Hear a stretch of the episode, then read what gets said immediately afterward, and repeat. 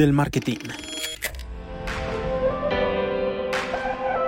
Hola chicos, ¿cómo están? Bienvenidos a otro capítulo de Freaks del Marketing. Un capítulo nuevamente con Cristian Villanueva. Cris, ¿cómo vas? Bien, Juli, ¿tú cómo estás? Muy bien, muy bien, Cris. En este capítulo quiero hablar de algo en específico. Y es que tanto tú como yo hemos manejado clientes no solamente en marketing digital, que es en lo que va a estar enfocado eh, este capítulo, sino también en, otro, en otras áreas, ¿no? Entonces vamos a hablar un poco de cómo es, desde el punto de vista de un trafficker, manejar clientes, cómo es esa relación con un cliente, cómo es todo, toda esta... Eh, conversación que se arma al respecto de que si son importantes los números, qué pasa cuando un cliente es un poco complejo o cuando no se siente ese feeling con el cliente. Así que bueno, hablemos de eso. ¿Qué te parece? Me parece súper bien, porque yo creo que es una de las primeras preguntas que a nosotros nos asalta cuando empezamos en este trabajo, ¿no? Total. Y, es muy importante eh, poder crear una relación cercana con este cliente, ¿no? Y que, y que uno entienda cómo, cuáles son sus, formas de comunicar eh, ciertas preguntas. Y, y es que sí, hay, hay, un punto importante cuando uno arranca, cuando uno arranca con un cliente, de hecho, luego del cierre, y esto como para los, para los eh, freelancers, luego de que tú cierras con un cliente, hay algo que es ese feeling, que tú sabes si, si ese cliente va a ser eh, bueno para trabajar con él o no, y uno se comienza a dar cuenta de eso desde que habla por primera vez con ese cliente, desde cómo opina acerca del, del trabajo que nosotros hacemos, desde toda, toda, la presentación. Entonces, yo creo que eso es lo primero, como, como el primer consejo que yo le daría a los, a los tráficos que nos están escuchando, es, es como, primero, confía en eso que tú sientes frente al cliente, ¿no? Para saber cómo sobrellevarlo, porque uno desde un principio, desde una primera conversación, sabe si el cliente es muy exigente, sabe si el cliente eh, no confía en tu trabajo, ¿no? Por ejemplo, pasa mucho cuando los clientes intentan decirle a uno qué hacer a cada momento, ¿no? Sí. ¿No te parece? Entonces eso es como, hey, para eso nos contrataste para que nosotros para que nosotros pudiéramos decirte cómo mejorar lo que ya estás haciendo o lo que no estás haciendo. Entonces, si hacemos lo que el cliente, si hacemos lo que el cliente pide todo el tiempo, la relación pues, se va a acabar rapidísimo. Sí, no, y también depende de cómo uno proyecta todas esas ideas, ¿no? Cómo proyecta la comunicación, bueno, pues no tanto la comunicación, sino el tono, ¿no? Con el que dice las cosas y la confianza en la que le estás comunicando toda esta información a, este cliente que tienes al frente. Exacto, por supuesto. Y es que los clientes deben sentir autoridad de nosotros. ¿A qué voy con eso? Como deben sentir una confianza de nuestro trabajo desde una presentación estratégica. O sea, desde que nosotros nos sentamos por primera vez con el cliente, este cliente tiene que saber que nosotros sabemos de lo que estamos hablando y eso va a hacer que la relación fluya muchísimo más. Por eso entrar, digamos, eh, pero sí me parece un punto importante el de la comunicación, entrar hablando como blando o suave con un cliente que por primera vez vas a comenzar a entablar una relación, va a ser algo pues súper mal. Va a ser catastrófico porque ya el cliente se va a sentir desde un inicio por encima de ti y no va a tomar como tus decisiones eh, como algo válido. Exacto, como que pierdes esa figura de asesor o esa figura de consejero frente a ciertas decisiones que van a ser muy importantes. Exacto, más adelante. Pero ahora, sin embargo, no todo, eh, cuando ya ese feeling está y ya el cliente hace parte de, como de tu marca, ¿no? O si eres un freelancer, ya el cliente es, tu cliente, ya dejó de ser un cliente potencial y se convirtió en tu cliente y ya se está trabajando, viene un punto muy importante que muchos, eh, muchos traffickers o muchos freelancers no entienden y es el tema de que no todos son resultados. Y eso es tremendamente clave. Aquí por experiencia propia les puedo decir que eh, yo he tenido clientes que tienen unos números en ventas muy grandes, que tienen unos retornos a la inversión grandes y unos ROI muy buenos y se han ido se han ido porque no hemos conectado con el cliente, porque no hay un feeling, porque no se logró entender al cliente de la manera correcta y faltaron ciertos puntos que el cliente necesitaba y terminó yéndose aún teniendo buenos resultados en números y esto es más común de lo que parece. Es cierto, es cierto, por eso lo que tú dices es muy importante y, es que hay que crear una relación con este cliente, ¿no? Eh, que, que sea una relación de respeto y que sea una relación cercana también. Porque pues que nos está entregando de cierto modo una responsabilidad muy grande que es su proyecto, que es un e-commerce en este caso. ¿no? A mí sí me parece muy importante eso que acabas de decir y es generar una relación cercana. Porque lo decía, lo decía ahorita que lo estábamos hablando mm, antes de, de, comenzar a grabar el podcast, y es que los clientes, cuando una, un empresario crea su, su, su emprendimiento, su marca, literalmente es como su bebé y quiere que la gente que trabaje en pro de esa marca o en pro de su proyecto lo cuide como él mismo lo cuidaría. Y para, eh, para llegar a conectar a ese nivel con el cliente, creo que el, eh, la confianza y la, como también hablarle con mucha...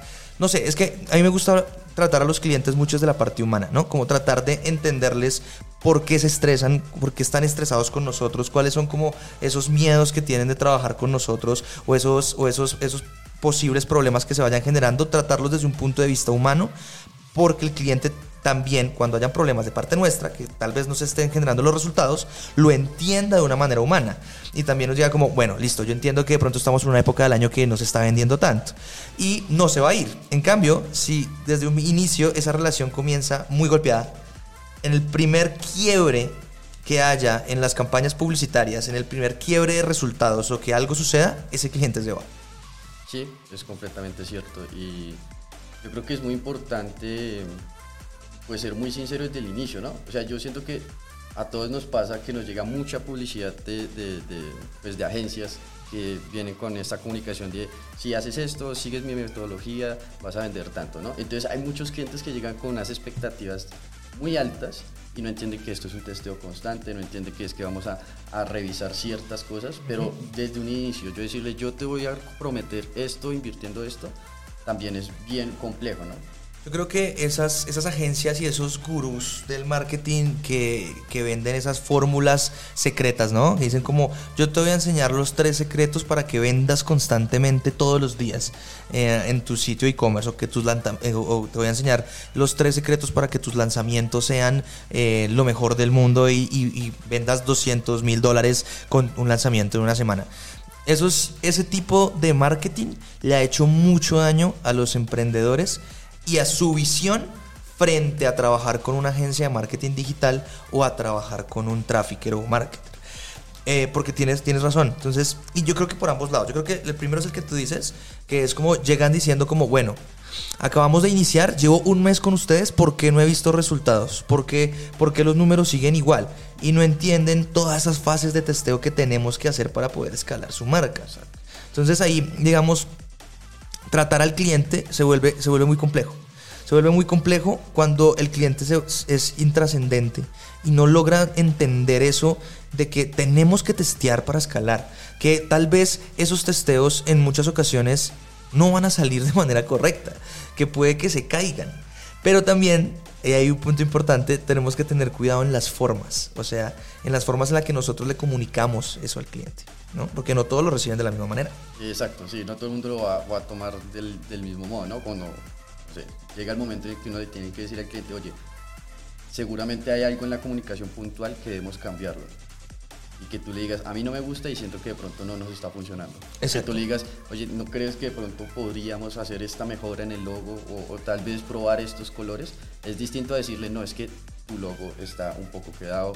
¿Entiendes? Es como la comunicación para, para tener un feedback con, pues, con esa misma energía, ¿no? Y, que no se sienta señalado, simplemente que yo lo estoy ayudando. Esa parte es clave, hacer sentir al cliente como parte de y no como el problema de. Porque cuando el cliente se siente el problema de su propio negocio, tenemos que tener en cuenta que es que el negocio es del cliente, no nuestro.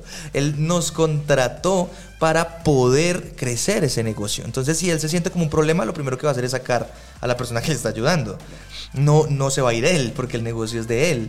Entonces, sí, creo que esa parte que acabas de decir es clave. Las formas son muy importantes. Y hacer siempre, yo creo que eso es un consejo muy, muy, muy bueno para las personas que están iniciando y es siempre que se estén creando las estrategias, que se estén viendo las optimizaciones, hacer parte al cliente de eso, preguntarle qué opina, qué hubiera hecho él también. No solamente darle, obviamente, nuestro punto de vista como expertos, sino también darle la libertad y la oportunidad al cliente de que sienta que, y que obviamente lo está haciendo, construyendo su marca desde el marketing.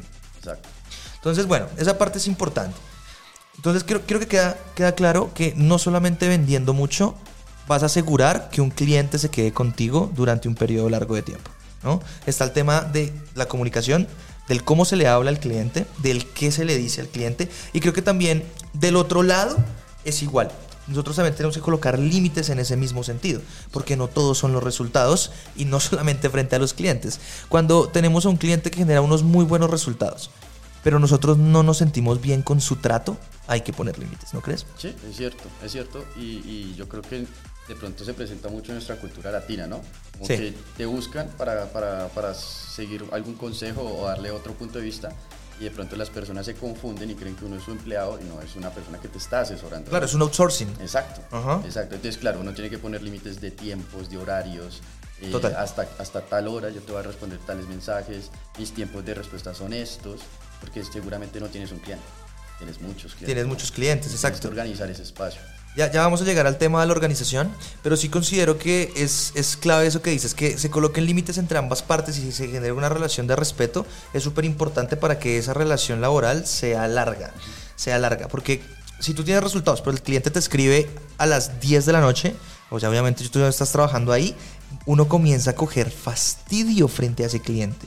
Y entonces cada vez que ese cliente escriba o cada vez que uno se tenga que reunir con él, uno va a sentir que no quiere, que ojalá cancelen esa reunión, que, que ojalá pase algo y no tengas que reunirte con él o no tengas que tener esa llamada o contestarle el teléfono, porque claro, ahí ya hay un, una, una quiebre en la comunicación con el cliente.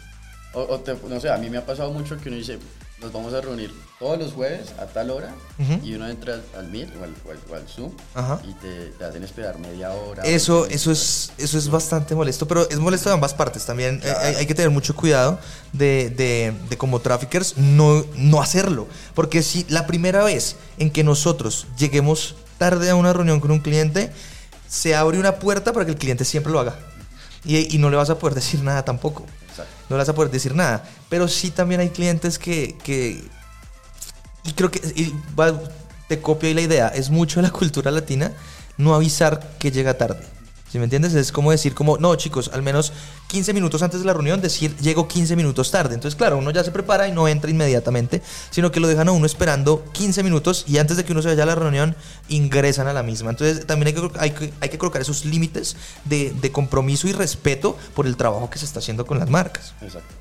Bien, perfecto. Ahora, como bien lo dijiste, eh, como ustedes saben, nosotros somos una agencia de marketing digital que maneja una gama de clientes bastante amplia. Y sabemos que muchas de las personas que nos escuchan son traffickers que eh, ya sean freelance que también están en agencias o propiamente agencias que también tienen bastantes marcas. Y uno de los problemas que nosotros comenzamos a notar cuando fuimos creciendo era que crecimos más de lo que nuestra capacidad operativa nos lo permitía.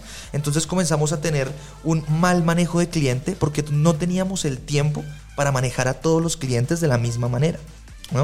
Entonces, e, esto es importante porque la organización es clave no solamente para el funcionamiento y los resultados de las marcas, sino también para la relación con los clientes, que es del tema del que estamos hablando.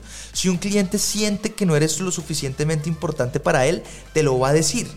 Y de hecho, una marca que yo personalmente manejé durante años, una vez ellos se fueron, me los encontré después eh, y les, les pregunté, ya, ya, ya sin ningún tipo de relación laboral, les pregunté por qué se fueron. Porque en su momento no hubo un feedback. Y en su momento, yo, que también es un error, yo no pedí ese feedback tampoco. Y, el, y el, la respuesta fue porque es que nosotros no nos sentíamos tan importantes para la agencia de ustedes. Creíamos que tenían clientes que eran más importantes. Ahora, definir qué es un cliente más importante eh, Puede pasar, voy a muy eso que puede pasar por temas de inversión o por cualquier tipo de cosas de estas, o, por temas de, pago también, ¿vale? Eso es, y eso es normal y eso es lo que también es, cierto y pasa en todas las empresas y también todos los traffickers tienen que tenerlo en cuenta. Pero este cliente en específico era importante y él sintió que no lo era. El problema total fue nuestro, porque ese cliente sintió que no le dábamos la prioridad que él le hubiera dado a su marca si manejaba sus propias publicidades. Entonces, ¿cómo hacemos para organizar? ¿Cómo, cómo organizas tú tu tiempo con el número de marcas que manejas? Para no dejar de lado a ningún cliente. Sí, claro. Digamos, hay que poner al otro lado de la balanza que no todas las marcas tienen las mismas necesidades, ¿no? No, todas las marcas vienen con el mismo contexto. Digamos, eh, vas a tener la marca pequeña que está empezando apenas a invertir, no tiene mucha experiencia en el administrador comercial y pues que tiene presupuesto muy limitado, entonces eh, digamos de pronto esa marca no te genera o no te hace invertir tanto de tu propio tiempo. De tu tiempo, o sea, no te genera... Eso es importante, ¿no? O sea, como que no te genera tanto esfuerzo operativo. Exacto, porque sabemos que estamos en una etapa de testeo, vamos a recopilar datos, pero entonces también tienes la marca grande que tiene experiencia, que tiene presupuestos grandes, que, que quiere testear muchos públicos, que tiene muchos tipos de creativos, entonces pues esa te va a gastar más tiempo durante la semana, ¿no? Entonces es entender el contexto de todas las personas que están trabajando contigo y organizarte de la mejor manera para poder cumplir con las expectativas de cada cliente. Pero mira que, hablando de eso específicamente, eh, yo he identificado que cuando un cliente tiene una marca, o sea, un cliente ya tiene un, recorrido más grande, ¿no? Ya tiene un recorrido más grande, su inversión es más alta.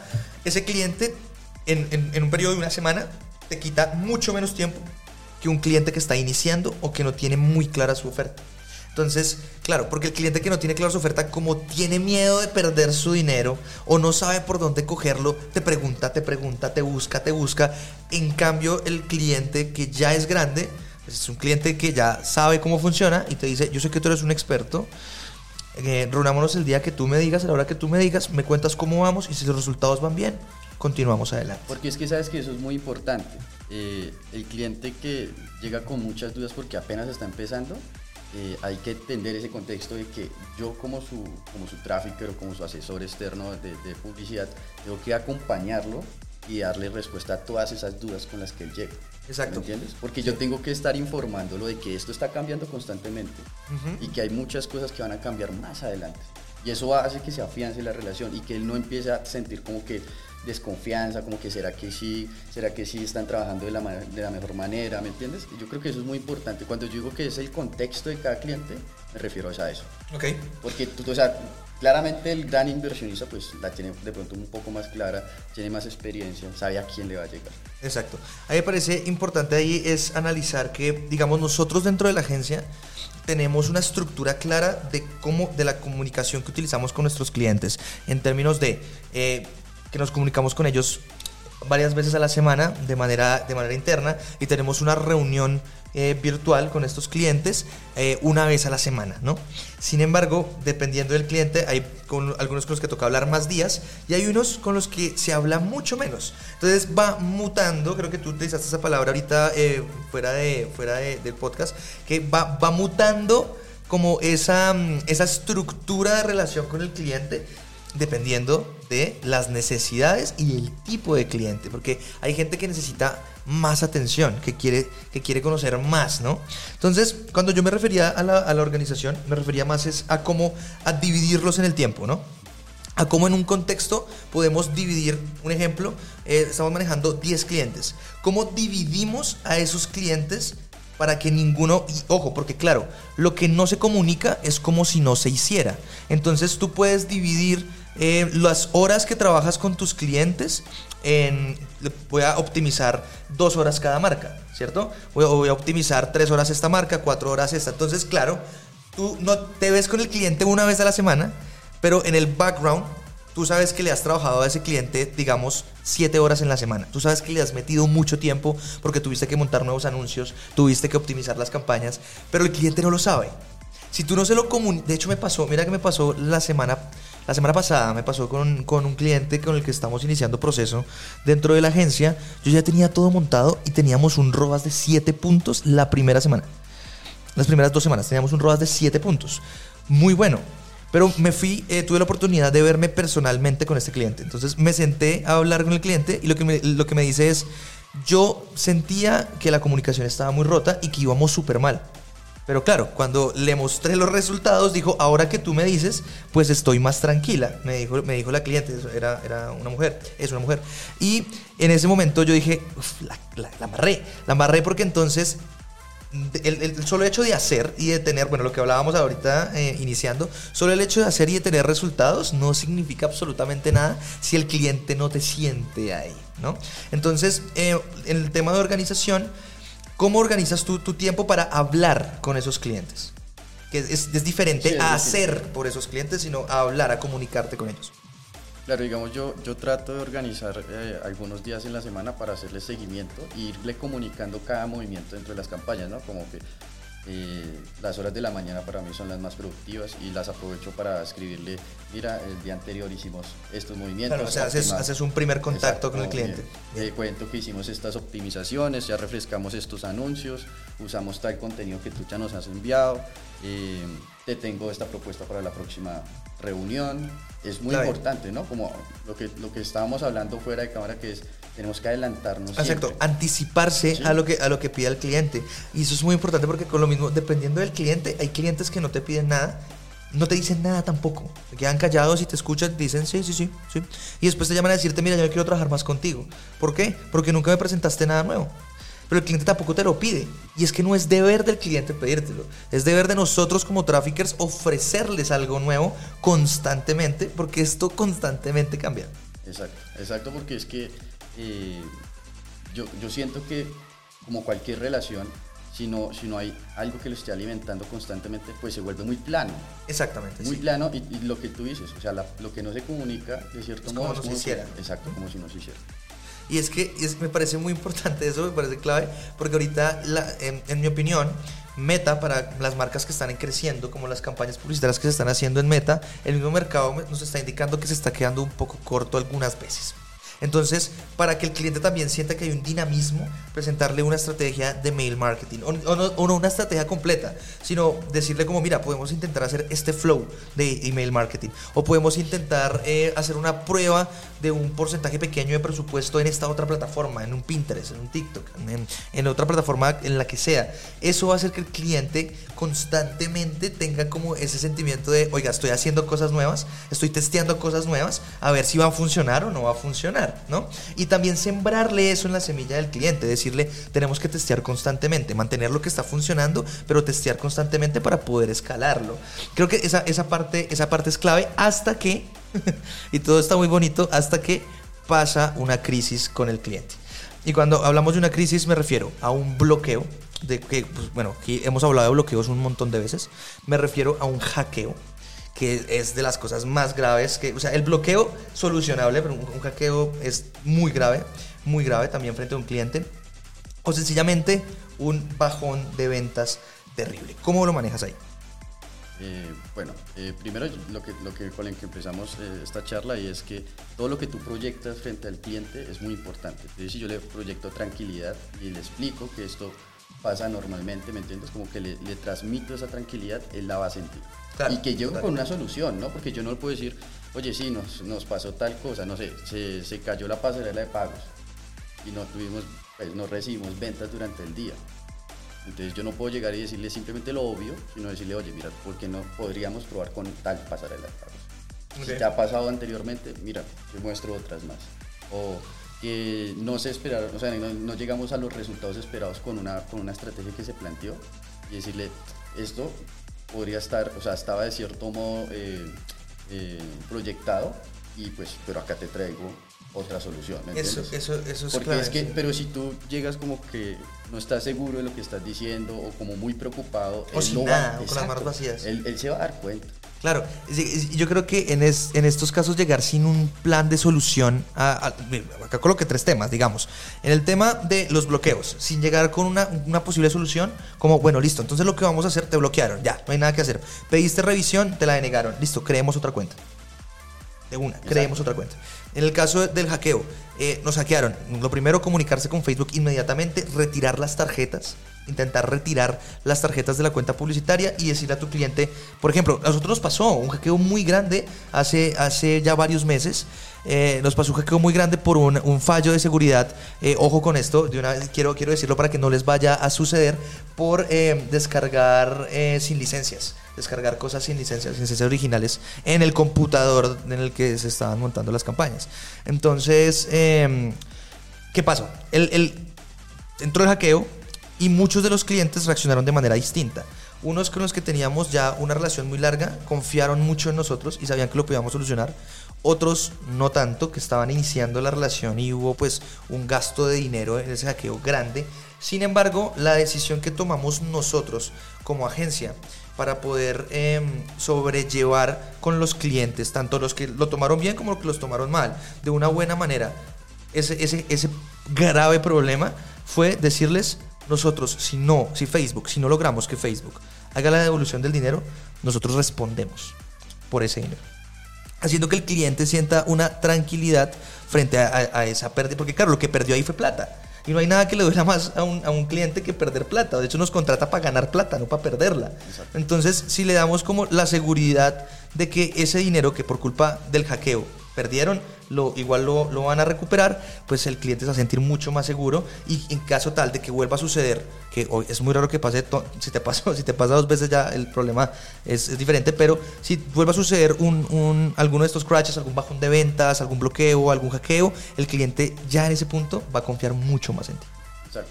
Porque es que igual eh, va a ser muy normal que pasen estas cosas, ¿no? Que, que, que tengas un bajón de ventas, que tengas un problema con la página web o que no sale lo, como lo tenías planeado algún lanzamiento de algún producto y, y se lo tenemos que comunicar al cliente. esto no, no puede ser, eh, digamos, eh, una alarma y que me vea como con ese, con ese desazón, o sea, no, como que no estoy completamente seguro de qué le voy a decir o, Exacto, sí. qué le voy a solucionar. Claro, porque si nosotros vemos nerviosos, el cliente va a estar nervioso también. Y mucho más que nosotros, porque claro, nosotros sabemos que hay algo grave, el cliente no lo, no, lo va a medir de la misma manera que nosotros sabemos que es eso. Pero entonces, bueno, en este, en, este, en este orden de ideas, creo que hemos tocado varios puntos desde tener buenos resultados y que el cliente también se puede ir si no lo tratas bien.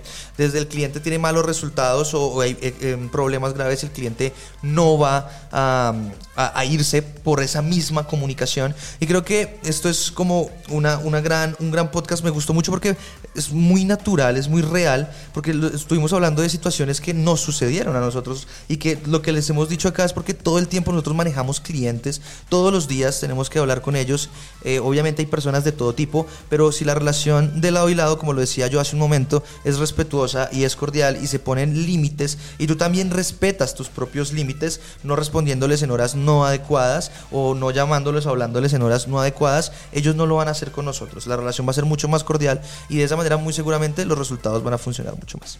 Así es, así es. Y yo creo que antes de que se me escape esto, y es que es muy importante pedir un feedback ese cliente. Porque yo cierto, o sea, a mí me ha pasado con algunos clientes que a mí se me olvida preguntarles qué piensas de, de, de, todo, de, todo, de todo este proceso, ¿no? Dime qué, qué, de qué manera podríamos mejorar o de qué manera o de pronto en qué estoy fallando, ¿me entiendes? Porque hay clientes que te lo comunican, pero no todos lo hacen. Y, tener ese feedback constante, es, a mí me parece que es muy necesario. Me parece, de hecho me parece un gran cierre para el podcast y es porque eso es como el, el, fin también para saber cómo vas, es pedir feedback. Así que, pues bueno, creo que chicos, con esto vamos a cerrar este podcast por esta semana. Chris, muchísimas gracias. Nos vemos la siguiente semana en otro capítulo de Freaks del Marketing. Gracias por vernos, gracias por escucharnos. Recuerden que estamos en todas las plataformas que nos pueden oír en Spotify, en Apple Podcast, nos pueden ver en YouTube. Estamos eh, haciendo contenido diferente en Instagram, Facebook, LinkedIn. Así que vayan, mírenos, síganos y nos vemos la siguiente semana.